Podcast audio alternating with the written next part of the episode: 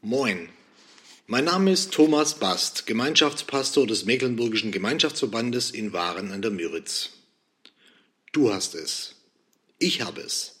Ein echtes Energiebündel, ein Wunderwerk der Schöpfung. Circa 70 kräftige Impulse pro Minute, 100.000 am Tag, fast 3 Milliarden in 80 Jahren. In dieser Zeit werden rund 350.000 Kubikmeter wertvollste Flüssigkeit durch insgesamt 1600 Kilometer feinste Röhrchen gepumpt. Das ist unser Herz.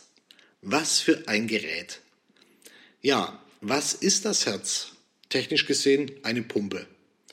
Und dabei doch so viel mehr. Zumindest wenn wir vom Herzen sprechen. Wenn du etwas auf dem Herzen hast, wenn dir etwas von Herzen leid tut oder du von ganzem Herzen lachen kannst. Wenn du etwas nicht übers Herz bringst, dir das Herz in die Hose rutscht oder dir das Herz bricht. Dabei kannst du mal dein Herz ausschütten oder sogar in Heidelberg verlieren. Ja, dieses Herz. Es befindet sich in der Mitte des Menschen. Es ist das Zentrum für unser Denken, Fühlen und Wollen. Das Herz ist etwas Großartiges. Und es tut gut, wenn etwas von Herzen kommt und jemand so richtig herzlich ist.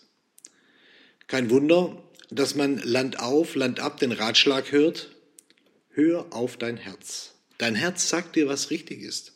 Du musst an das Gute im Menschen glauben, an das gute Herz. Tja, was soll ich dazu sagen? An dieser Stelle sollten wir etwas skeptisch sein. Auch in der Bibel spielt unser Herz eine zentrale Rolle. Und wenn wir wissen wollen, wie es um uns Menschen und unser Herz steht, dann müssen wir hier genau hinhören. Was wir erfahren, ist allerdings ziemlich ernüchternd. In der Losung von heute, Jeremia 17, Vers 9 und 10, lässt uns der Prophet wissen, es ist das Herz ein trotzig und verzagt Ding.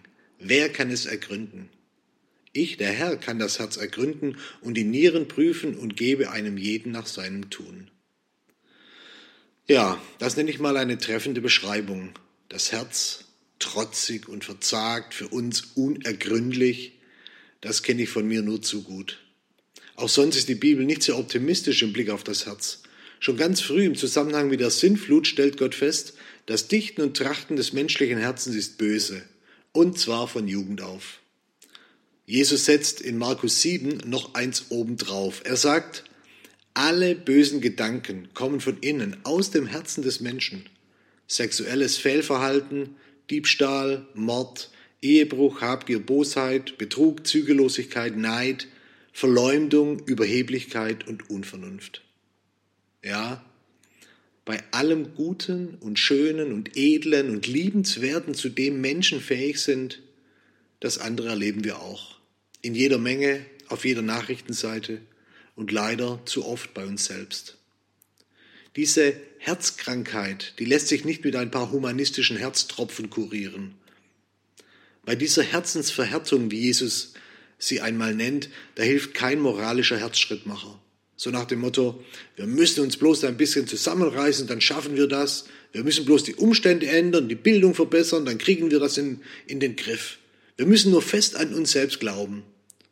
Nein, unser Herz ist ein Fall für den himmlischen Kardiologen und der sagt, Herztransplantation. Was du brauchst, ist ein neues Herz.